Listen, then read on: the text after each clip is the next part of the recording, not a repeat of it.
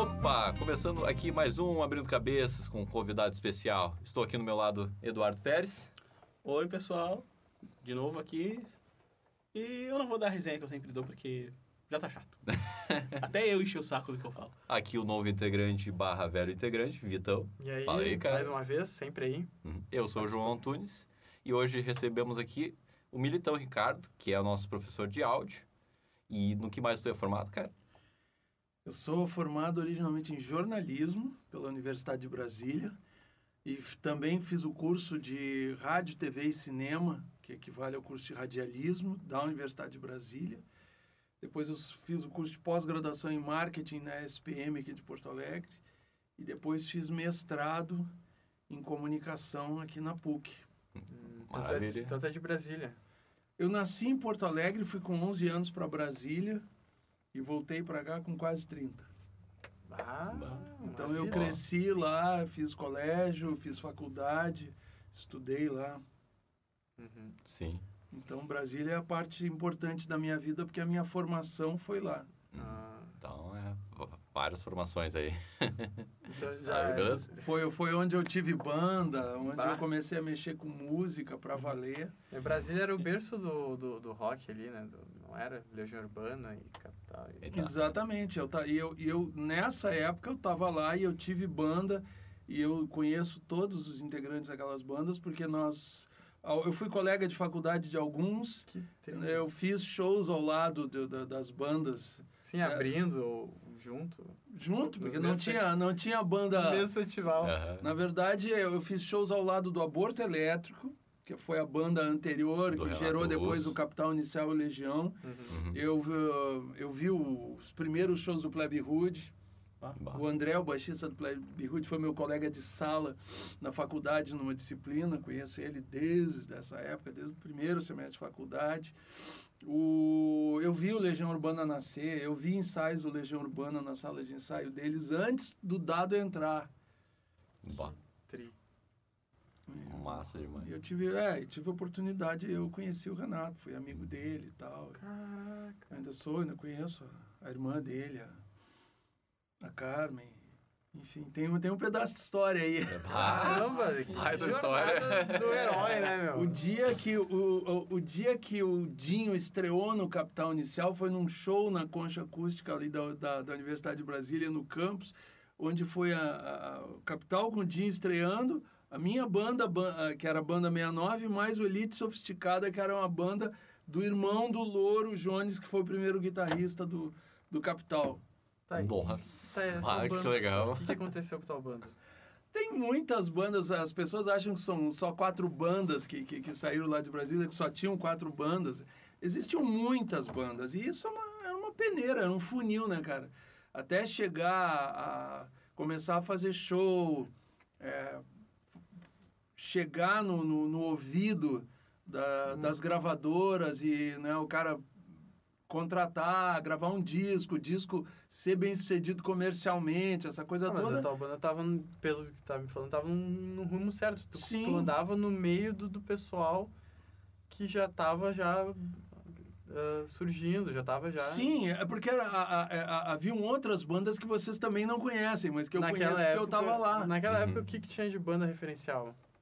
A- a- dessas que todo mundo conhece, de Brasília, foi o Legião, o Capital e o Plebe Hood. Não, mas, assim, eles estavam surgindo nessa época, né? Sim, Mas sim, o- da mesma o que minha banda também. Aí, mas nessa mesma época não tinha nada de brasileiro que tinha banda O estourada. que, que era assim. promissor naquela Ah, época? ah, Só tinha americano ainda.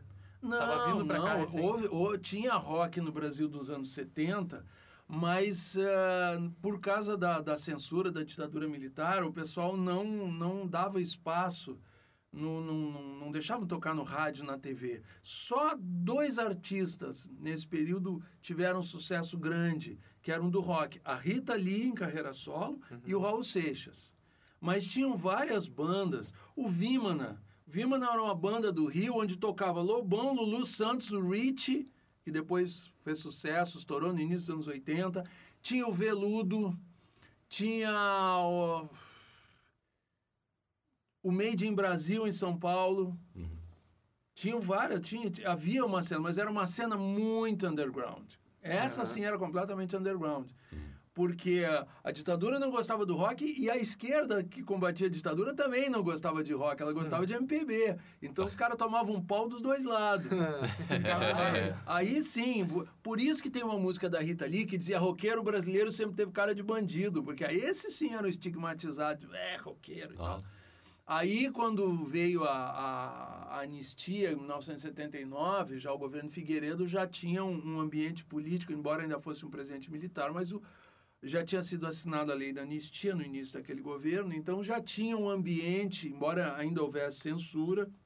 Eu levei letra da minha banda para liberar no departamento de censura Nossa. é, na Polícia Federal em Brasília, lá no subsolo, no início da Asa Sul. É. Então, é, aí apareceu uma geração nova, logo ali no 81, 82, começou a aparecer uma geração nova. é, e aí veio a Blitz do Rio, que é importantíssima, do Evandro Mesquita. Uhum. Até hoje aí o Evandro ainda está com a Blitz. Sim. A Fernanda Abreu, que hoje é artista solo, mas ela é- cantava na Blitz. Aí apareceu o Barão Vermelho, foram as duas primeiras que gravaram. Aí o Hit apareceu e bah, fez um sucesso monstruoso e desapareceu daqui a pouco, monstro, assim, misteriosamente. Disseram que ele era da. Ele era da mesma gravadora do que o Roberto Carlos. Diz que o Roberto Carlos ficou muito enciumado do sucesso do Rich, a gravadora parou de trabalhar ele, mas isso eu não É boatos. não sei, eu não eu já li sobre isso escrito em lugares, mas não eu não tenho provas assim pessoais que eu tenha visto, mas dizem que aconteceu, mas ele, enfim,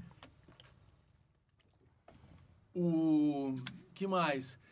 E aí começou a começou essa cena no Rio, Barão, o Blitz que mais tinha. Aí apareceu o Paralamas do Sucesso. O Paralamas do o Lulu Santos, que também era do Vimana, começou a aparecer já direto em carreira solo, lançou um disco em 82, depois outro em 83, e aí um sucesso atrás do outro. Adoro, um cara maravilhoso. O, o, o Paralamas em 83, o Paralamas, eh, uma parte deles morou em Brasília, o Herbert e o Bi Viana moraram em Brasília. Eu conheci o Bi lá de Brasília antes de ele entrar no Paralamas. Aí Ah. em 83, conheci o Herbert na casa lá do, do na casa do Dinho, que o irmão do Dinho, o Ico, que é fotógrafo, veio, não, quero te apresentar o Herbert, que os Paralamas são muito legais e tal. E aí foi indo. Mas antes indo. de os Paralamas serem os Paralamas. Quando eles estavam lançando o primeiro compacto, antes de lançar o. tinham assinado o contrato com a EMI, aí lançar, estavam lançando o, o compacto. E qual era a música? Já era óculos que estava saindo em compacto? Não, não, não, não, não. Pera, é, é- Óculos é o segundo disco. Eles lançaram uma música do primeiro disco em compacto, depois lançaram o disco e estouraram com o segundo disco, que tinha óculos, né? O Passo do Lui. Um disco fantástico. E e foi indo. E aí começaram, aí que as bandas de Brasília é, começaram a tocar, começaram a tocar em São Paulo, tocar no Rio. Em 83, que as bandas de Brasília começaram a se apresentar no Rio, em São Paulo. Aí tu grava uma fita demo, aí tu leva pra gravadora. Aí tu... Tinha uma rádio no Rio que era muito importante, a Rádio Fluminense. E aí a gente levava a fita lá, se os caras tocassem, o pessoal gostasse, aí tu, tu tinha que né, fazer show, fazer movimento, começar a formar um público. E foi aí que tu te interessou por gravação? Que tu começou a te interessar por como os instrumentos eram gravados, essas coisas assim? Vem, vem daí, exatamente. A gente, a gente foi pro estúdio pela primeira vez, a minha banda chamava-se Banda 69, e eu era baterista. E a gente entrou num estúdio a primeira vez, acho que em 1982, num estúdio pequeno, o cara tinha um gravador de rolo de quatro canais e uma mesa de áudio. E uma salinha pequena já com isolamento, tratamento, mas já foi uma coisa assim muito diferente do- dos ensaios e de tocar A primeira vez que a gente público. entra no estúdio é muito tri, né? É, não, e quando acende aquela luz diz assim, gravando. Ai, meu Deus, agora não posso errar. Aí é que tu erra, né? Aí que tu fica tenso, aí é que tu erra. Então, e mas aquilo tudo era muito curioso, era muito. Já me despertou curiosidade. E a gente gravava os ensaios, passava a semana inteira ouvindo, para pensar nos arranjos, para decorar as músicas, que ensaiava no fim de semana e tal. E, ah, não, põe, um, põe dois microfones aqui, liga um gravador aqui, um gravador no outro, como é que a gente faz? Aí um, o guitarrista um dia conseguiu um mixer de dois canais, então a gente botava um microfone num cassete deck, no outro cassete deck misturava, passava para um terceiro, ah, consegue juntar dois microfones, yes! né? Era, porque a tecnologia era muito mais limitada do que a gente tem hoje. Era tudo analógico e tu não tinha equipamento multipista. Hoje qualquer gravador, tu, tu grava multipista, qualquer gravador, qualquer computador, né? Tu põe um Audacity ali, mesmo com a plaquinha de som do computador, tu vai gravando multipista, ainda que tu vá gravando uma pista de cada vez. A gente não tinha isso. Os gravador cassete, os gravadores cassete, que eram os equipamentos domésticos, até tinham entrada para microfone, mas tu só gravava os dois canais ao mesmo tempo.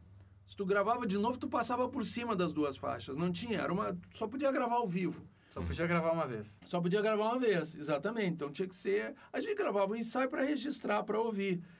Eh, Até, engraçado, nós agora estamos pegando as nossas gravações de ensaio, essas primeiras gravações em estúdio pequeno lá de Brasília, e vamos lançar um, um álbum eh, que vai sair em, uma, em CD, em edição digital, chamado de um projeto de uma gravadora de Brasília, a GRV, que pertence a um grande amigo meu, o Gustavo Vasconcelos, que na- ele, vai, ele lançou um projeto chamado iRaridades. I, né, de iMac, de iPod, aquelas coisas de, de iPhone. E raridades, raridades digitais. Né? E nós estamos selecionando oito músicas e aí elas estão sendo restauradas digitalmente, remasterizadas, reequalizadas. Estamos fazendo, us- usando, aproveitando toda a tecnologia que tem hoje para recuperar, melhorar a qualidade de som para lançar e ter um registro do- de um documento do que era essa época. Então tem coisas ótimas, tem coisas que nós gravamos dentro de um ensaio, exatamente assim, dois microfones ligados, né, no- no- no- gravando numa sala assim, um com um cara cantando no microfone, o outro captando todo o resto do instrumental. Outras fitas nós temos, na- ligou um gravador na mesa de som do, do, do, do, do PA, né, do, do, show. Uhum. Ah, outras nós temos essas fitas demos que nós fizemos algumas na cidade para mandar para rádio e tal. Então vai, vai sair no fim do ano. A gente já está em tratativas lá com essa, todas as funções técnicas E- E burocráticas. como é que tu veio para Porto Alegre e entrou no Senac, essa tua entrada de vida para lá e entrada Pois é, eu, eu, pois eu estudei lá em Brasília, entrei na Universidade de Brasília, fui fazer o curso de música, fazer a licenciatura em música. Aí eu acabei preferindo me transferir para o jornalismo, porque eu tinha muitos amigos jornalistas, tinha um monte de músico lá no curso de jornalismo, e porque estava ligado justamente ao mundo do audiovisual que me atraía muito. E como eu era da, da praia do rock, o rock sempre foi muito ligado a cinema, a televisão, também ele sempre foi ligado na comunicação de massa, né? E então eu achei legal e fui fazer jornalismo. Então me formei, troquei de curso, me formei em 1988, no segundo curso, terminei o segundo curso em 88, trabalhava lá como crítico e repórter de música no Jornal de Brasília. Já estava com uma, minha segunda banda, que se chamava Os Rochas. Ali eu, eu tinha passado para guitarra, era compositor, cantava, tudo, produzia, fazia tudo. A essas alturas do campeonato eu já tinha um gravador, aí a tecnologia já tinha avançado um pouco, porque eu comecei em 1981. Primeira, o início da minha primeira banda em 81. Tudo que tu tinha era um gravador cassete caseiro. Em 88, a tecnologia já tinha colocado à venda um gravador de quatro, de quatro canais em cassete, aí multipista, com uma mesa de som acoplada. Então aí já dava para fazer sozinho em casa, já dava para fazer uma fita demo bacana. Aí eu juntei um, um dinheiro e comprei, naquela época não era proibido importar um rolo, tinha que trazer de contrabando, não sei o que, eu consegui comprar em São Paulo, fui buscar em São Paulo, cara. É, aí comprei um gravador, eu tenho até hoje lá em casa, uma relíquia, assim, mas era maravilhoso, porque aí ali eu aprendi toda a base do processo de gravação, porque tu funcionava praticamente com o mesmo princípio que um estúdio grande. Então, e aí assinei, não, gente, não tinha internet, não tinha assim, como é que faz tal coisa? Abre um vídeo lá, o YouTube tem três vídeos, ah, é assim que funciona para fazer no Logic. Não, cara, eu tinha que assinar uma revista estrangeira que né, vinha uma por mês e tal, tu tinha que conversar com um amigo que trabalhava no estúdio, com um cara ia lá, perguntava, como é que faz isso, pai, não sei o quê. Então, mas era uma coisa que me motivava muito. Então eu já estava gravando em casa, fazendo música, escrevendo e trabalhava no jornal. Aí eu eu sempre tive família aqui, eu vinha nas férias para cá, né? Sim, eu, eu, eu tinha lá morava lá em Brasília, eu, minha irmã, meu pai e minha mãe. Aqui eu tinha os avós, primos e tal. E, então, no verão a gente vinha para cá. Então, nunca perdi o vínculo. E aí, e, em 88, eu comecei a namorar. Encontrei aqui no verão, comecei a namorar a, a, a mulher que hoje é, é minha esposa. É. Então, lá em 1989, eu resolvi vir para cá, até porque aqui em Porto Alegre tinha uma cena musical muito forte, tanto de rock como de MPB. Isso que ano? 1989. Uhum. 1989, eu então, no fim do ano, eu me transferi para cá em setembro e fui trabalhar numa produtora que existe até hoje, é lá do Inverso, Uhum. que tra até hoje empresaria nenhum de nós. Tá? É muito legal. Eu, eu fui trabalhar, eu recebi um convite do Antônio Meira, uma pessoa um, por quem eu tenho um respeito, uma admiração profissional enorme. Ele é irmão da Biba Meira, baterista, que era do Defala, hoje tem uma academia de música, e tem a- aquele grupo As Batucas, e, e ainda toca né, com o Defala. Ela agora lançou o disco solo dela.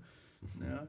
E, mas eu, o, o Tonho, o Tonho é, produzia o Nenhum de Nós e produzia vários artistas naquela época. E eu vim trabalhar na produção com ele. Eu trabalhava no escritório, trabalhei, com, trabalhei viajando com o Ney Lisboa.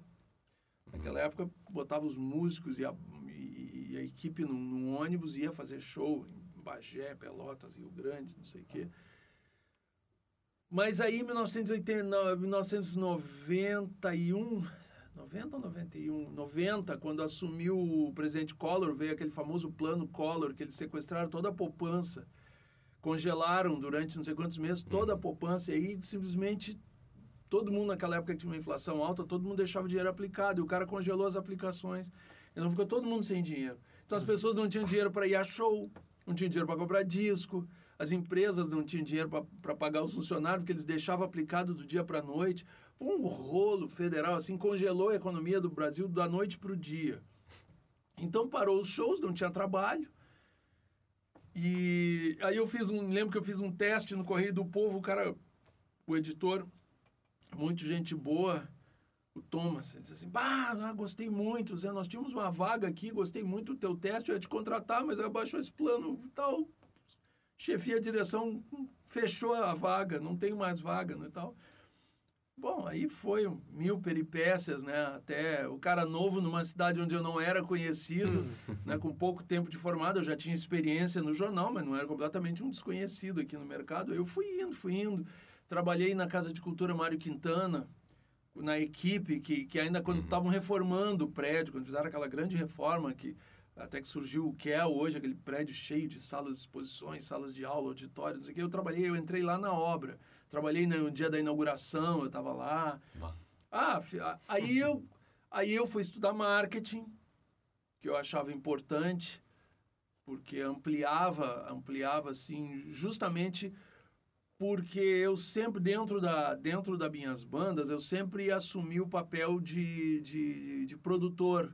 Produtor um pouco de, de, de, de empresário, que era fazer os contatos para fazer shows, quando vinha alguém que queria fazer, chamar gente que mandava, ah, fala com o Militão. Ou era eu que corria atrás de, de arranjar shows. Então, e- essa parte de produção executiva, eu acabava naturalmente assumindo essa um pouco Mas dessa isso antes de tu estudar marketing. Tu antes de estudar marketing. Uhum. Aí eu fui fazer o curso no Sebrae, iniciação empresarial, gestão de pequena empresa. Eu digo, pera um pouquinho, eu preciso entender melhor como é que se gerencia um negócio, porque tem uma Uhum. parte disso aqui que é a música, que é a parte legal, tocar, estudar, ensaiar, muito bacana, mas tem uma parte toda disso que é negócio.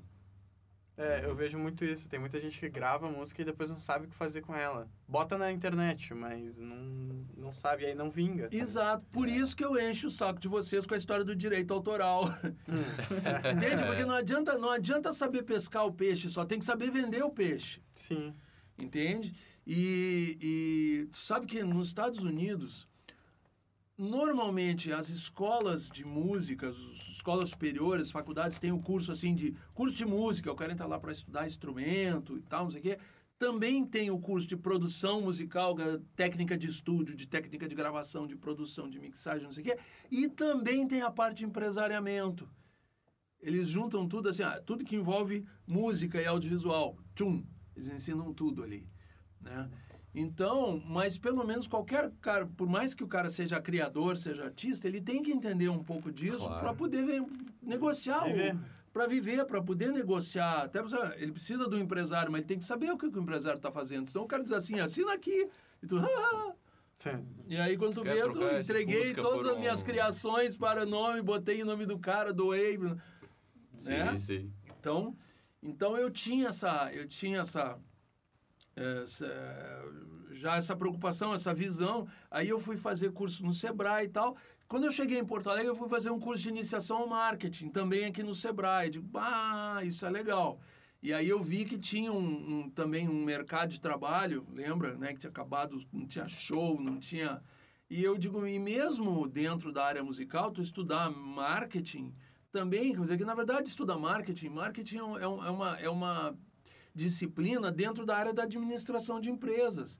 Então aquilo me abriu muitos horizontes e me capacitou para trabalhar em gestão de empresas. Lógico que marketing tu está mais ligado à área de comunicação, que é a área de onde eu vinha, é, e, e- mas me capacitou para trabalhar em cargos de gestão também, quer dizer, me deu um- um certo fôlego profissional. Essas alturas já casado, querendo ter filhos, não sei o que e tal. O mercado musical tinha parado, aquela coisa toda. E eu fui ah, abrindo caminho por ali. Então, trabalhei em empresas, em, na- no setor de marketing, trabalhei em indústria aqui, no Vale, do, no vale dos Sinos, aqui. Eh, trabalhei em outros lugares, eh, não como repórter, mas como, como gestor ali da área, da área de comunicação e marketing. Aí surgiu a oportunidade para eu, pra eu fazer o mestrado. E eu gosto, de, eu sempre fui muito curioso, gosto de aprender e continuo gostando de aprender. Eu digo, não, eu só acho uma coisa legal, um troço que me interessa. E aí, no meio do mestrado, aí eu entrei lá na PUC, em 1995, eu fui da segunda turma do primeiro programa de mestrado em comunicação de toda a região sul. Antes da PUC abrir aquele programa, os professores tinham que ir a São Paulo estudar, fazer o mestrado na USP, em São Paulo, sei lá onde. E tinha uma carência por professores no ensino superior, no momento em que o MEC estava começando a exigir titulação de mestre, no mínimo, para dar aula em faculdade. Então eu entrei na segunda turma e logo eu comecei a dar aula na Universidade de Santa Cruz do Sul. Aí me contrataram na PUC. E aí eu trabalhei muita coisa interessante ligado a novas tecnologias, porque isso foi em 1996, final de 1995, quando a primeira provedora de acesso começou a oferecer acesso doméstico para tu ter internet em casa em Porto Alegre. Era por linha de telefone, cara, linha de escada com aqueles modemzinhos. né? Vocês conheceram barulho, isso? Aquele negócio de fazer aquele barulho? Sim, Sim. Claro. Tava começando ainda isso. Estava começando, né? Mas eu corri e fui lá e, e- e janeiro, nunca me esqueço, janeiro de 96, pá, ligou a internet lá em casa e eu muito curioso, muito interessado nisso, em função disso, me convidaram para dar aula também na PUC, primeiro orientando o TCC, depois me convidaram para montar um laboratório de comunicação digital e eu montei o primeiro laboratório de jornalismo digital de, do, do Rio Grande do Sul, lá na PUC, em 1998. Logo eu terminei o, o mestrado, os caras disseram, agora vamos fazer esse negócio aqui. O vice-diretor, o Francisco Menezes, eh, me chamou e eu digo, não, vamos lá, vamos lá. E a gente juntou os recursos que tinham lá num canto do laboratório, juntamos cinco alunos que tiveram coragem de fazer o estágio de fim de curso em internet. E, Internet. e dois alunos que já sabiam fazer página. Eu tive a sorte de cruzar com dois alunos que já sabiam fazer site em 1998. E, e um deles é a professora Fabrícia, que dá aula para vocês aqui. Nossa. Que, que, exatamente. E olha, eu, eu digo assim que, é, que é, eu conheço a Fabrícia desde eu fui, eu fui professor dela. Mas ela, eu digo que ela também foi minha professora, porque eu aprendi muito sobre Ela o web fa- Já design. fazia site. né? Já fazia site, Nossa. já desde a faculdade. Cara, ela mexia com Flash, quando o Flash surgiu, ela logo aprendeu a trabalhar com Flash. A, a nossa revista, assim, era muito avançada. Em 98, não tinha nem... Não tinha uma, já tinha uma abertura com animação em Flash que o pessoal ficava encantado. mas a- a- as conexões por modem eram lentas para carregar o flashzinho. Tu Hoje tu diz assim, ah, um flashzinho, né?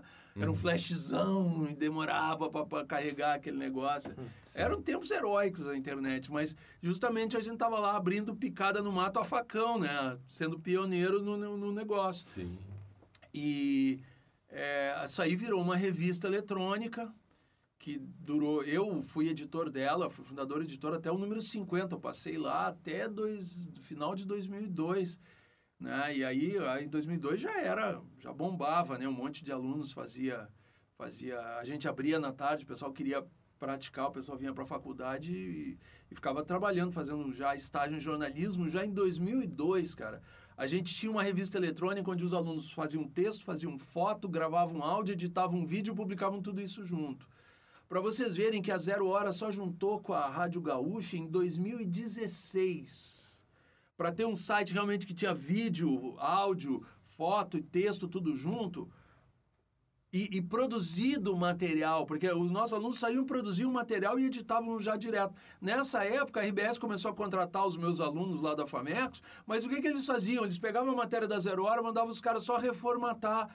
O, o, o, a gurizada recém-formada em jornalismo e ficava desesperada, porque eles achavam que eles iam para a rua fazer reportagem. Não, eles ficavam lá só reformatando a matéria que os jornalistas, os caras lá na redação da Zero Hora faziam. Uhum. Para tu ver o que era a mentalidade, o que, que como as empresas ainda não entendiam o que, que era a internet. E a gente lá dentro da Famexo, a gente já estava produzindo tudo original, em áudio, em, em foto, em vídeo, em tudo. E já largava tudo misturado, tudo uma interface multimídia.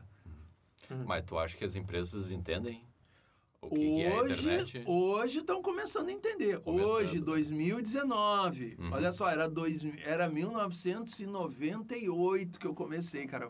Levaram 20 anos. E olha que a RBS é uma empresa dinâmica, uma empresa que É. pratica é, é, é, planejamento estratégico, que trazia o, o diretor do laboratório de mídia do MIT, que é um dos, dos centros de pesquisa mais avançados dos Estados Unidos. No final da década de 80, eles já traziam esse cara para fazer seminário com a, com a direção da empresa. Eles sabiam para que lado o vento ia soprar. Mas até os caras pegarem e fundirem a redação da Zero Hora com a Gaúcha e não sei o quê, levou 20 anos. Nossa. Tá, e tu acha que ainda há atrasos assim na, nessa área da indústria ou eles realmente... Não, hoje, hoje, hoje a, a internet já é, tomou conta. É, hoje é inegável, não tem como. Agora, cada empresa, as empresas têm o que a gente chama de uma cultura. Tem um jeito de um jeito de ela funcionar, um jeito das pessoas se relacionarem e, e depende muito da, das ideias da direção da empresa. Então, se o cara não entende exatamente aquilo, ah, e a gente sempre fez a coisa de um jeito, às vezes ele resiste muito a mudar tudo, porque diz assim, tu largar uma coisa que tu sempre fez assim por uma coisa que tu nunca fez, um jeito que, que tu não sabe exatamente o que, que vai acontecer, é difícil.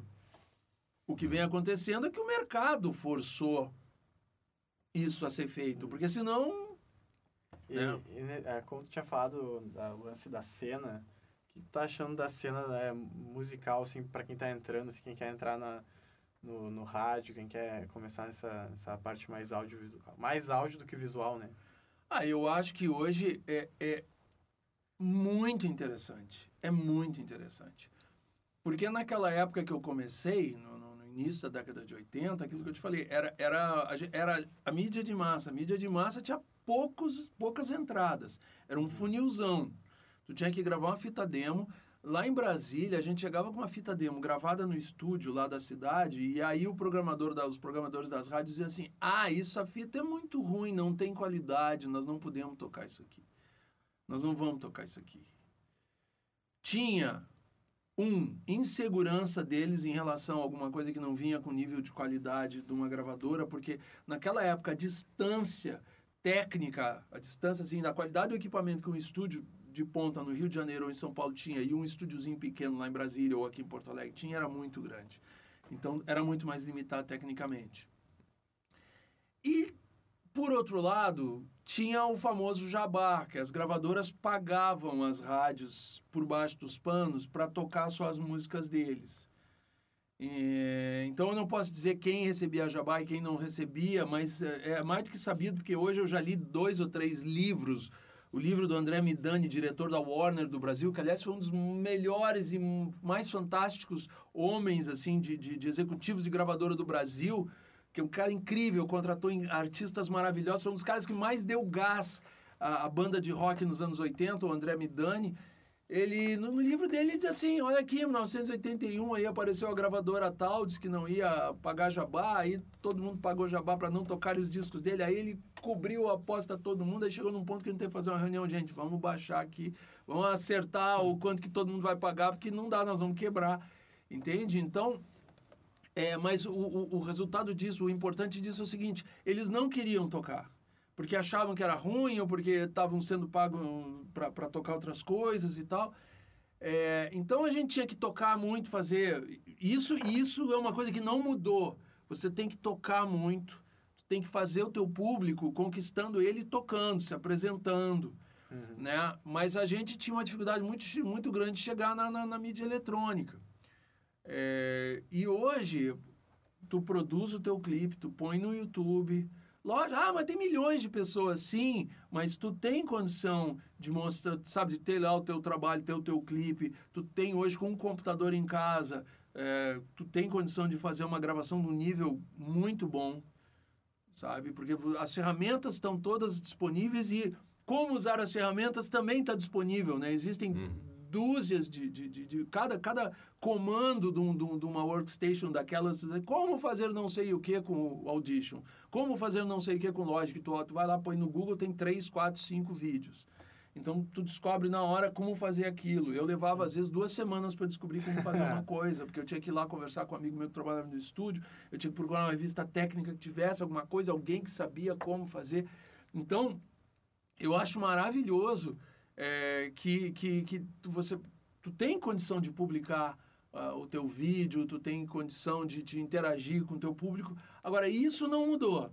Tu tem que ir para a rua, tu tem que tocar, tu tem que ir olho no olho no público, encantar o, aquele cara que vai querer. Aí, sim, o cara vai querer ver o teu vídeo, que vai falar para um amigo dele, cara, conheci esse trabalho muito legal, escuta isso aqui, bah, vamos lá no próximo show do cara e tal. Isso não muda.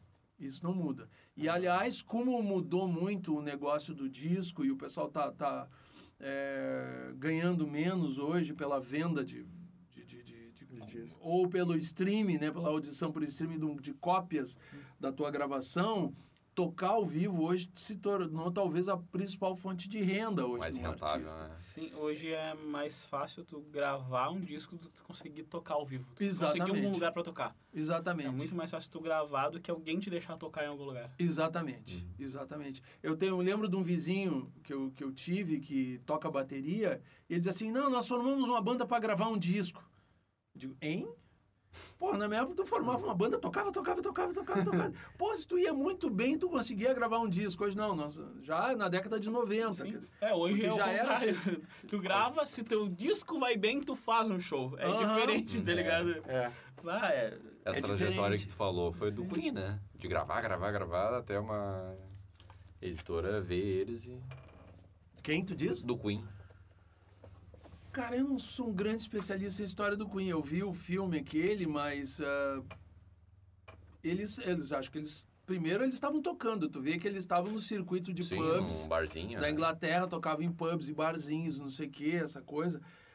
É, a gente tem que se dar conta de uma coisa, né? A Inglaterra cabe dentro do Rio Grande do Sul, né? Então, se tu tivesse uma caminhonete, tu rodava todo o país Ah, sim. tocando, mas tocando em barzinho, em pubzinho pequeno, não sei o que, tá, tá, tá, mas em Londres tinha os escritórios de grandes gravadoras, grandes estúdios, né? Aí no momento que eles chegaram lá na uma grande gravadora, e, e mas, mas é, o talento naquela época era muito forjado na estrada, Uhum. né? Tocando, tocando. Os Beatles foram forjados na É isso que eu estrada tocando, foram eles amadureceram tocando na Alemanha. Apareceu, ah, só aqui, ó, tem uns inferninhos lá no, no, no, no, no- no bairro da Luz Vermelha, lá em Hamburgo, na Alemanha, lá tinha um baita de um porto, né? Então tinha um baita zona de zona de zona. E eles, não, tá, e os caras querem banda de rock, vocês vão tocar lá, vamos, vamos, vamos. E todas as noites lá, hora, três, quatro, cinco horas por noite, pá, Uhum. pá, em cima do palco, tocando, tocando. Ali é que os caras amadureceram. E como tu acha que se forja talentos hoje em dia, se antigamente era na estrada, agora como é que é? Tocando, tocando, tocando, tocando. Hoje o legal é que a gente também tem a possibilidade de aprender a gravar. Uhum. porque é, produzir uma boa Sim, gravação mas- também, também requer conhecimento técnico, requer criatividade, né? E prática e experiência. Tem que gravar, tem que gravar, tem que gravar para tu ir Sim, conhecendo a ferramenta, para tu descobrir as possibilidades, para tu ir ganhar ama- amadurecendo, né? Sim, mas nessa situação atual, que é primeiro tu precisa ser alguém para poder tocar em algum lugar do que. Não, olha, na verdade não tem uma fórmula 100% certa, entendeu? Tem gente que gravou um vídeo, estourou, bombou no YouTube e o cara foi chamado por uma grande gravadora. Uhum. Tem gente que tava estrada, estrada, estrada, estrada, estrada, e aí o público ia atrás do vídeo do- dos caras no YouTube, e aí ficou conhecido, fez um buzz, aí os caras produziram um disco. Hoje, a, a- estrutura do mercado mudou. Não é aquele negócio eu ficar famoso, aí uma gravadora vai lá e me acha e me descobre. Até porque hoje as gravadoras, elas, é, elas não são mais só produtoras fonográficas. Elas hoje viraram uma empresa de marketing.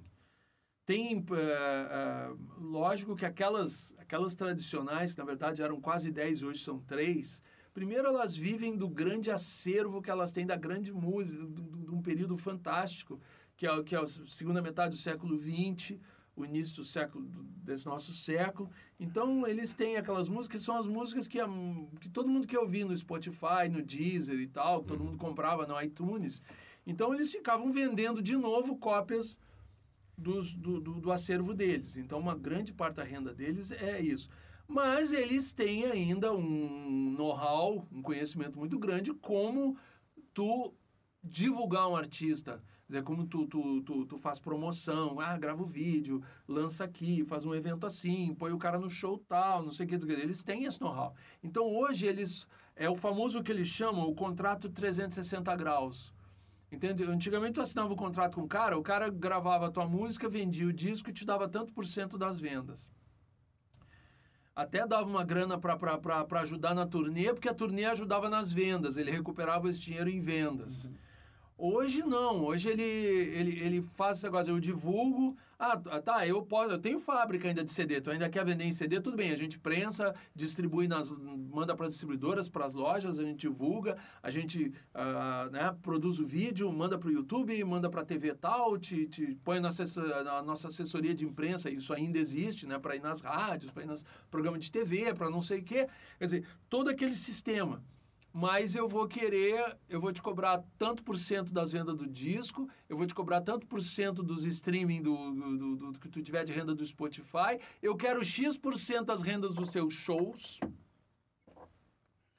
Entende? Porque ele já não ganha mais aquilo que ganhava vendendo bolachinha de plástico, bolachão e depois bolachinha. E agora aparece de novo bolachão. Não, bolachão para quem, pra quem, Uhum. quem gosta tem grana de pagar 200 pila num, num bolachão. É, é, Ainda é. mais do, do cara que tá saindo agora, comprar vinil, não sei pra quê, tá ligado? É, é Só um pra nicho, é um estilo. nicho de mercado. Tem gente que Sim, mas gosta. o cara que vai comprar vinil, ele não vai, ele vai comprar, sei lá, talvez um vinil remasterizado de um artista famoso. Não vai comprar de um cara que tá começando agora. É provavelmente, exatamente. Exatamente. Para motivar o cara a comprar um vinilzão, já tem que Uhum. ter um. Tem que ser bem motivado. Mas.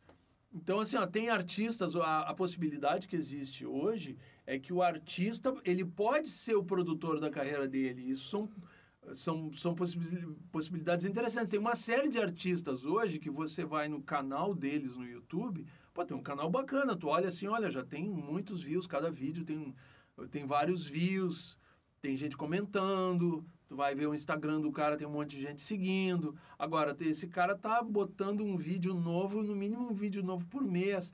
Tem artistas que eu sigo, alguns artistas americanos, cara, toda semana ele faz um vídeo quase que um acústico. Mas toda semana tem um videozinho, que tu vê que tem um microfonezinho bacana desse, deve ter um, sabe, uma plaquinha, um notebook, um microfone bacana, eles fazem um acústico e toda semana um vídeo novo. Aí diz assim, ó, estaremos na nossa turnê pela Europa, venha ver os shows da gente. Tu acha que ele tá tocando em ginásio? Não, tá tocando em barzinho, tá tocando num teatrinho, mas tem uma galera que tá indo lá. Aí o cara vende a camiseta, o cara vende o disco. Se ele produz o disco e vende ele direto pro, pro, pro, pro público, tu tem um lucro até bacana. Porque antigamente, o, o- numa gravadora major daquelas, grandona, artista iniciante, tu talvez assinasse um contrato para ganhar 8% do preço de venda para o distribuidor, que depois mandava para as lojas que botava 50% em cima e, e era o preço que a gente pagava por um disco de vinil ou por um CD. Aí tu imagina, pega, eu paguei tanto pelo disco na loja, paguei 20. Ok, a gravadora vendeu por 10 e eu tenho 8% de 10 reais. É. Esse dia eu tava na Cultura, na Livraria Cultura, e eu peguei um CD, acho que era até do Johnny Cash, eu acho, pra ver quanto é que tava. Aí eu fui ver quanto é que tava, tava 70 pila, 80 pila. Eu digo, um CD, sabe? Aí eu digo, isso me desmotivou total de comprar CD. Aí eu digo, ah não, vou pra casa e eu baixo a- a- o mesmo CD de graça. Provavelmente importado, provavelmente importado com dólar a 4, 4 e pouco, ainda assim pagar 20 dólares por um CD, não, não, é, 20 dólares, 20 vezes 4, é, é isso, é salgado, É muito salgado. muito salgado. Muito salgado. Perto da A tecnologia que música, a gente a tem. música fica muito chata de ouvir. É, O preço desse é música. É, é, é, essa, essa, essa guerra eu assisti porque eu fiz a minha dissertação de mestrado aqui na PUC sobre comunicação de massa e a indústria musical. Justamente porque eu já. Eu, naquela época, era muito engraçado. Pouquíssima, talvez nenhuma pessoa lá no, no, no mestrado tivesse entendendo realmente o que estava acontecendo com a internet e muito menos o que estava acontecendo com a indústria fonográfica, ou o que viria a acontecer. Mas eu, como já estava dentro do meio daquilo e estava pesquisando e estava acompanhando e principalmente mexendo, sempre foi meu jeito, não, não, não entender teoricamente, mas entender na prática. Uhum. Eu- como eu te disse, desde Brasília eu já tinha um gravador, um estúdio dentro de casa. Então, o meu, o meu, o- a, a minha relação com isso tudo sempre foi muito técnica também, prática, né? E aí eu fui estudar, bom, o que que a tecnologia va, poderá vir a afetar a indústria do disco.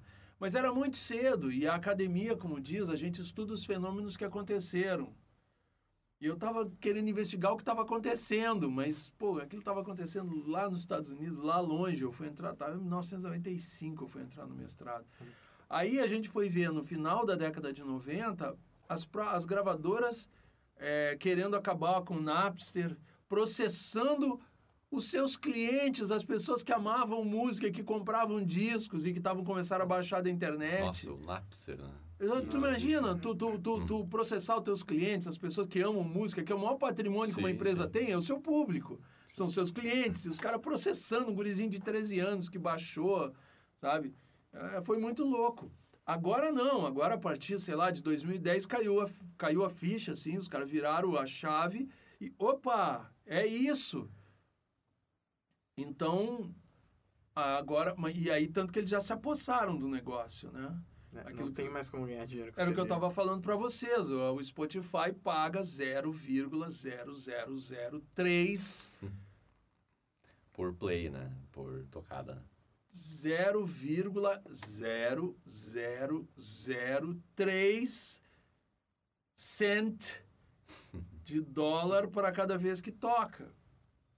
No e, e- e- mas hoje tu escuta quase tudo que tu gosta daquelas grandes gravadoras, todo aquele acervo de músicas maravilhosas está lá no Spotify. E as gravadoras estão muito satisfeitas com o Spotify. Hum. Então eles estão ganhando grana. Divulgação, né? O Spotify ainda não deu lucro. E tu, artista iniciante, pô, minha música começou a tocar e tal. Ah, tem 15 reais lá, dá para tomar um café. É, Então, quer dizer, essa, essa, essa história ainda não acabou. Tá chegando uma tecnologia chamada blockchain. E aí é legal conversar com os professores aqui da TI, é, que na verdade é uma possibilidade do, do identificar e rastrear qualquer arquivo que tu tem dentro da internet. Uhum. Então aí sim, tu teria capacidade de tu ter uma, uma contabilidade absoluta de quantas vezes a tua música tocou, para onde, para quem, não sei quando, não sei o que, para tu poder fazer o rateio disso, fazer o, o relatório e realmente poder cobrar e poder pagar. E... Então, ainda temos novidades aí no horizonte. Uhum. Tem coisas, a tecnologia não parou de evoluir. Então, ainda temos a possibilidade de haver mudanças no, no for, na, na, na forma do negócio da música, da produção de áudio, da produção audiovisual. Entende? Ainda, ainda temos. temos E tu recebe muitos alunos interessados no áudio, tipo, quando entra a tua turma, já- além de nós, aqui teve alguns alunos que o foco deles era áudio, Sempre tem. uhum, porque Sempre eu vejo tem. que o, a produção multimídia do Senac é, É mais foto e vídeo. é, não é mais vídeo do que foto, tanto que o IFA ele fala, eu quero formar um fotógrafo no Senac, chega de gente de vídeo, o vídeo é muito legal, mas eu quero... Uhum. Mas- O nosso curso, ele é muito legal porque ele tem essa, ele tem essa característica multi e interdisciplinar. Uhum. Ele são várias, são várias disciplinas, várias áreas dentro de um curso só, e a gente tem um cuidado muito grande de trabalhar de forma integrada e de, e de procurar passar para vocês, fazer com que vocês desenvolvam esse olhar de trabalho integrado, que é muito importante. Porque hoje tu vê, ah, o site lá da Gaúcha, Gaúcha ZH é multimídia. Então tu Sim. tem que tu pode ter a tua especialidade em áudio, mas se vocês sabem como é que monta um site, vocês sabem como é que a ferramenta do web designer, o que que ele pode fazer, o que que ele não pode fazer, tu, tu conhece, vocês vão conhecer a, a, a ferramenta do videomaker, vocês sabem o que que ele pode fazer, o que que ele não pode fazer, o que que o Premiere faz, o que que não faz, o que que eu tenho que fazer para botar um vídeo na, na, na- web, o que que eu faço com o áudio do vídeo. Essa é a nossa preocupação em desenvolver em vocês esse olhar.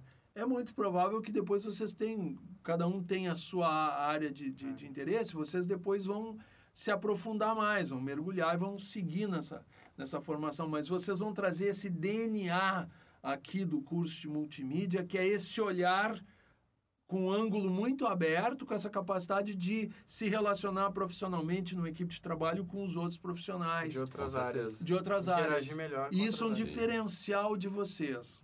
Diferencial Com muito certeza. positivo de vocês. É por isso. E respondendo a tua pergunta, é, sim, sempre tem, todo semestre, sempre tem alguns de áudio, que é muito legal, que é muito bacana, que essa é a minha função aqui. É, não sei se vocês lembram que eu digo, assim, eu sempre pergunto, sempre temos artistas a bordo aqui, temos músicos a bordo, eu sempre pergunto. Ótimo. Aí eu digo assim, gente, a, a, a aula, como eu tenho gente aqui que é fotógrafo, que é designer, que é, que é videomaker e tal, eu não tenho condição de aprofundar como se fosse uma turma só de, de músicos ou de produtores musicais aqui.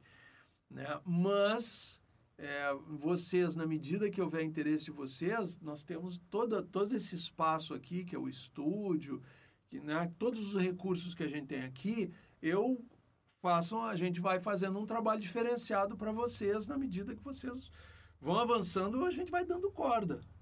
Né? Sim. Tá aqui o estúdio aberto nas tardes para vocês trabalharem. né? O equipamento à disposição de É vocês. só querer. É só querer. Uhum. É só querer. Porque é muito importante. Lembra, o nosso curso é um curso de tecnólogo, é um curso aplicado, Uhum. né? Então, acima de tudo, vocês têm que saber solucionar o problema dos, dos clientes de vocês, produzir, saber produzir. Eu tenho essa preocupação muito grande que vocês não somente tenham conhecimento dos processos técnicos, conheçam as ferramentas, os processos, mas também tenham essa visão de gestores. Por isso que esse é um curso superior de tecnologia. Vocês saiam daqui com capacidade de ser produtores. O curso é de produtor, que é o que eu digo para vocês. Por isso que eu falo em vamos aprender a usar ferramenta de cronograma, de gestão de projeto, saber o tempo que leva para fazer, o que, que recurso eu tenho, quanto tempo eu posso fazer, eh, entregar isso para o meu cliente, é, quanto custa fazer isso. É, hoje a gente conversou na aula sobre direito autoral, né? É, é fundamental porque pra, é, o direito autoral é o que regulamenta todo esse processo de troca profissional que existe. Então, para vocês poderem é, é, vender o trabalho de vocês, né, vocês têm que entender quais são essas condições que são estabelecidas pela lei para a gente fazer isso. Como é que funciona isso? Como é que eu faço para registrar o meu trabalho? Uhum. Como é que eu faço para ser remunerado pelo meu trabalho? Né? E Principalmente em produção de áudio, que eu estava mostrando, que existem várias maneiras por onde tu recolhe dinheiro. Eu agora, faz duas semanas, encontrei na internet, no, no Instagram, e aí depois cheguei lá no site, de uma iniciativa de compositores de trilha norte-americanos que estão fazendo um grupo justamente para divulgar essa gente, atenção, preste atenção, assim para fazer registrar tuas criações, assim para tu receber, atenção com os contratos que tu recebe, não vende os direitos da tua música. Aquilo que eu falei, aquele exemplo do, do, do- dos Beatles que venderam, né? Venderam o catálogo deles. E hoje, toda vez que toca a música dos Beatles, quem recebe é lá os herdeiros do Michael Jackson. Hum, Nada a ver. É, quando toca no rádio, quando toca em público, não sei o quê, é verdade. É, quando o Paul toca no show, ele recebe por, por, por ser o artista do show, por intérprete, mas tem uma parte da grana que vai é pago lá para os herdeiros do, do, do Michael Jackson. Lógico, ele vendeu o catálogo dele, ele recebeu adiantado um dinheirão lá na época. Só que, óbvio, que ao longo de, desses anos todos, Isso não se paga. daria muito. Não, rendeu muito mais do que aquele dinheirão que foi pago na época. Mas era negócio. Podia, hoje em dia, a gente nem saber que eram os Beatles. Tem o filme aquele, né? Quem eram os Beatles? Ah, ah, Beatles, como? Ah, eu vi isso. É, né, o Sim, filme aquele, divertido, então. é. Podia ter sido isso também, né? E aí o cara tava lá, o Paul McCartney podia ser o dono, dono de um barzinho, de uma loja de disco, uma loja de instrumento em Liverpool lá. Não, pois é, eu montei essa loja, eu ganhei um dinheirinho de uma banda que eu tive quando eu era jovem e tal. Eu montei essa loja aqui, deu pra, deu pra, deu pra viver. Já pensaram nisso? Sim. então, Que filme é mas... esse? Não, não, não, não. É, isso eu que tô inventando. Ah, mas bom. tem um filme. Não, tem um filme de ficção que la- largou esse ano. É, Que é o- como seria o mundo se os Beatles não tivessem feito o sucesso todo dele. O ca- o cara Nossa. perdeu a memória, não sei É. o que, acordou num mundo em que os Beatles não tinham feito sucesso. Daí o cara fazia as E ele lembrava de todas Beatles as e músicas de bombava. cabeça. Ah, que louco. É muito legal, é. Então, o, então é, voltando aqui, é muito importante, sabe, que é, a minha visão, assim, na minha preocupação é que vocês saiam daqui com essa visão de produtores. Não somente, assim, como usar o Audition, como usar o Premiere, como fazer para produzir um vídeo. Não, mas como é que eu faço uma produção comercial? Quanto custa? É, o meu cliente só tem tanto. O que, que eu posso fazer com esse tanto de dinheiro? Como eu registro meus direitos? Eu, tu produziu uma trilha para aquele filme. Vamos fechar um contrato com os caras pela produção, pelo licenciamento para usar durante tanto tempo, não vender os direitos para o produtor do filme, tu licenciar. Ah, ok, tu vai negociar esse filme que não sei aonde, eu tenho direito a tanto que a trilha é minha. E, e, sabe, fazem diferenças. E eu, eu encontrei um grupo de compositores e compositores profissionais que estão produzindo trilha para séries que a gente está vendo aqui, que o mundo inteiro está assistindo. E os caras procurando ainda assim ajudar uns aos outros. Gente, atenção, olha, direito autoral. Isso não é uma coisa só do Brasil, em todo mundo, sabe? Quem gosta de, de lidar com criação tende a não gostar de cuidar daqueles aspectos mais gerenciais e mais financeiros e mais de negócio. Mas é absolutamente necessário aprender a, a- a conhecer isso, pelo menos para tu saber negociar o teu trabalho. Porque aí a gente tem a chance de conseguir viver desse trabalho criativo, né? Então, nas minhas aulas vocês veem que eu falo sobre gestão, eu mostro para Uhum. vocês um sistema de gestão de projetos. Eu falo sobre direito autoral, procuro fazer assim, uma coisa muito básica, mas você já tem uma noção básica agora quando houver uma situação, vocês sabem aonde e os conceitos básicos para vocês procurarem lá na internet, que hoje é, é maravilhoso, Sim. como a gente vem falando. Hoje tu vai para a internet, direito autoral, direito de autor, não sei o que, para direito de intérprete, mas agora vocês já sabem, ó, existe o autor, existe o produtor fonográfico, existe o intérprete, existe a, a negociação comercial, existe a, a, a execução pública, como é que funciona o ECAD, como é que É, funciona... Eu percebo que tem isso na nossa faculdade, é tipo, tem muitas cadeiras falando sobre muitas coisas. Se tu não vai atrás daquilo que tu gosta e quer mesmo desenvolver, tu vai ficando meio pra trás, assim. Não é só a nossa faculdade, qualquer curso É, superior ela é assim, cara. ela te tem dá- que correr atrás é, do que tu quer. Ela te dá um norte, assim, ó, é esse programa que tem que usar Ela e é te isso abre aqui que tem que portas, fazer. abre caminhos, né? E é esse o pessoal que tu conhece aqui, que são os seus colegas que vão te ajudar e a gente vai junto. E esse é o grande negócio que eu acho muito bacana que vocês estão fazendo, porque é isso que faz a diferença. Vocês virem para cá e saírem fazendo, saírem fazendo, saírem Uhum. fazendo. É, eu, na época da faculdade, eu tinha minha banda. Uhum. Pá, pá, pá, ensaiava, ensaiava, tocava, tocava no... Ah, toquei muito show em faculdade, festa na faculdade e show no hall lá da universidade e tal. E assim que a gente foi fazendo e foi aprendendo, aprendendo e fazendo também e conquistando o nosso espaço. Então esse espaço aqui tá para vocês darem os, os passos iniciais, subirem os primeiros degraus aqui, saírem daqui com alguma experiência, saírem com um portfólio e saírem com esse brilho no olhar, já com essa chama no olhar, assim, bah, vamos fazer, a gente pode, a gente consegue.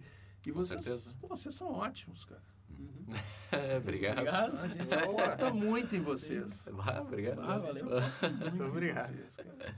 Sim, a gente, a gente juntou isso aqui exatamente. Eu, eu não dei a explicação no início, porque é- já enchi o saco de todo mundo, mas é para todo mundo conhecer os professores, os alunos que vão vir depois da gente e os que já estão aqui, porque. Pra conhecer. Sim, porque bah, muita gente. Olha quando a gente ia imaginar que tu conhecia o Renato Russo. É tipo É, assim, né? era- é uma coisa que a gente não. Bah, nunca Não, passou pela nossa cabeça, certeza. assim, tipo. É uma história tão grande assim que a gente pensava assim, bah. Eu sempre me perguntava, bah, como é que o Militão escolheu a bateria, mas eu nunca me perguntava qual foi a trajetória dele depois da bateria. Tipo, É. isso me Não, perguntava. que tu conhecia a Fabrícia por ser aluna tua, né? Ah, é muito doido, assim. O mundo é muito pequeno. passa. É, muito doido. Bom, Mas é legal, mas é muito bacana, assim, porque é, a, a- a gente já também já fomos colegas professores lá na Universidade de Santa Cruz do Sul.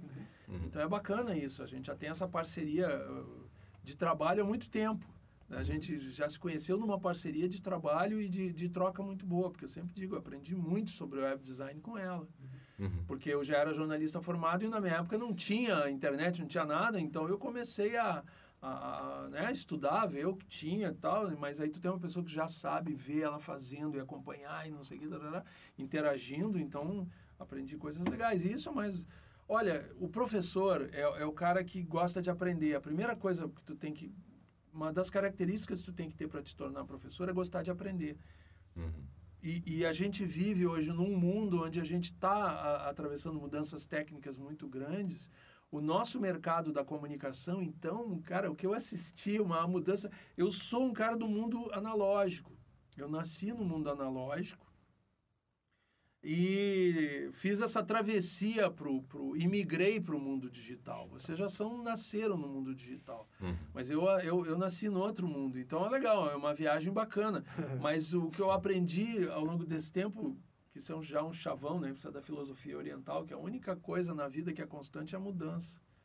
Então, tu vê que eu, eu, eu depois da PUC, eu passei pela Universidade de Santa Cruz do Sul e lá eu montei o, as disciplinas de, de, de, de comunicação e internet nos cursos de lá, no curso de jornalismo, no curso de Uhum. publicidade, no curso de produção audiovisual que tem lá. Eu montei a rádio online lá. Eh, depois eu, eu, eu também trabalhei no IPA. Eu montei o curso de jornalismo do IPA junto com outros colegas, mas eh, eu montei e implantei o curso de jornalismo e lá nós já montamos um curso com perfil diferente, que a gente havia mudança no mercado Uhum. né? Então já mudamos a maneira de dar aula, mudamos é, várias coisas, inovações assim. A gente pô tem tem jornalistas e tem um, ex-alunos aí que estão fazendo um trabalho muito legal. Já inclusive trabalhamos em empreendedorismo e aí foi muito legal depois quando eu vim sair de lá e vim para o Senac porque tá no DNA do Senac empreendedorismo. Por isso que eu Sim. digo, pô, gestão de negócio, vocês têm uma disciplina que é a gestão de projeto, sabe? Que é do DNA aqui do Senac. Uhum. É muito legal você sair com essa visão de gestão de negócio. Com certeza. Né? A gente, agora de manhã, o colega de vocês passou o cartão, ó, tá aqui o cartãozinho da Ah, produtora que eu tô que É o trabalhando. Pedro. aham. Né? O Pedro. tá, porque ela foi fundada pelo, né, pelos dois colegas que se formaram na primeira turma aqui da, da- do, do curso de multimídia. E eu dei Sim. aula para eles. Eu dou Sim. aula, eu dou, eu, eu, eu sou muito orgulhoso disso. Eu, eu dou aula aqui de produção de áudio desde a primeira turma, desde 2013. Bah, Sempre. Esse laboratório aqui, esse equipamento todo aqui, quem fez toda, toda a lista de material para o Senac fazer a, a licitação, fui eu que, que listei esse material, eu que montei esse equipamento, eu carreguei, abri as caixas, botei tudo Ah. aqui com a ajuda de uns alunos, montamos tudo aqui, passamos esses fios, essa coisa, agora estamos substituindo isso aqui, né? Estamos soldando lá já a medusa nova para botar aqui. Ai, Né? Desde, que, Uhum. desde que começou esse laboratório aqui, eu estou coordenando ele. Né? Procuro sempre com a ajuda aí, o apoio da coordenação do curso, é, da, da, da direção, a gente vai melhorando sempre aos pouquinhos. Mas o mais importante de tudo é, é botar isso aqui, abrir as portas para vocês, assim, porque vocês é que fazem aquilo que tu falou, é vocês é que fazem o, o, o caminho de aprendizado de vocês. A gente, eu estou aqui para facilitar, para ajudar, mas é vocês é que abrem a, a trilha de vocês e nós estamos aqui para interagir, para trocar ideia, para né, empurrar, né? Mas- é isso mesmo. antes da gente encerrar, tem uma coisa que eu sempre pergunto aos professores, Ah, é, que é, normalmente costuma se tornar o título da, do, do programa, que seria, em uma frase assim, um conselho que tu consegue dar para quem está começando agora. Tipo, que normalmente se torna o título do, do episódio do programa que a gente está apresentando com o professor. Pode ser qualquer área, vídeo, áudio. Isso é muito legal, porque os professores ficam Ficam pensando. assim, pensando. vai, vai, vai, Uma frase só. Vão editar, atenção, corte. Momento da edição. s- Pausa para edição. Cara, é, é uma coisa que eu digo há muitos anos, desde que eu comecei a trabalhar com comunicação e internet, tanto no jornalismo, como na publicidade, como na produção multimídia e sempre ligado a áudio. É, e por ser também pela a visão de jornalista que eu tenho, é, as pessoas ficam preocupadas com, com, com as profissões e a viabilidade profissional dentro da área de comunicação, no qual a multimídia está inserida. E eu digo sempre o seguinte, gente, o século XXI é o século da informação, é o século da mídia, e principalmente da mídia audiovisual. Então, os profissionais de informação, os profissionais de comunicação, os profissionais de multimídia serão sempre necessários. Não se esqueçam disso. né? O mercado é completamente diferente daquele que existia, não dá para olhar para trás. Mas as pessoas cada vez mais precisam de comunicação bem produzida, de informação bem produzida, bem formatada, né? bem trabalhada. E tá aí a oportunidade para vocês. Então tá. Então tá bom. Tá, Ah, foi show. Valeu. Pô, Sério mesmo. muito obrigado. obrigado, pela obrigado oportunidade. aparecer. Pô, eu agradeço. aí, né? Esse foi o Abrindo Cabeças. Isso aí. Até a próxima.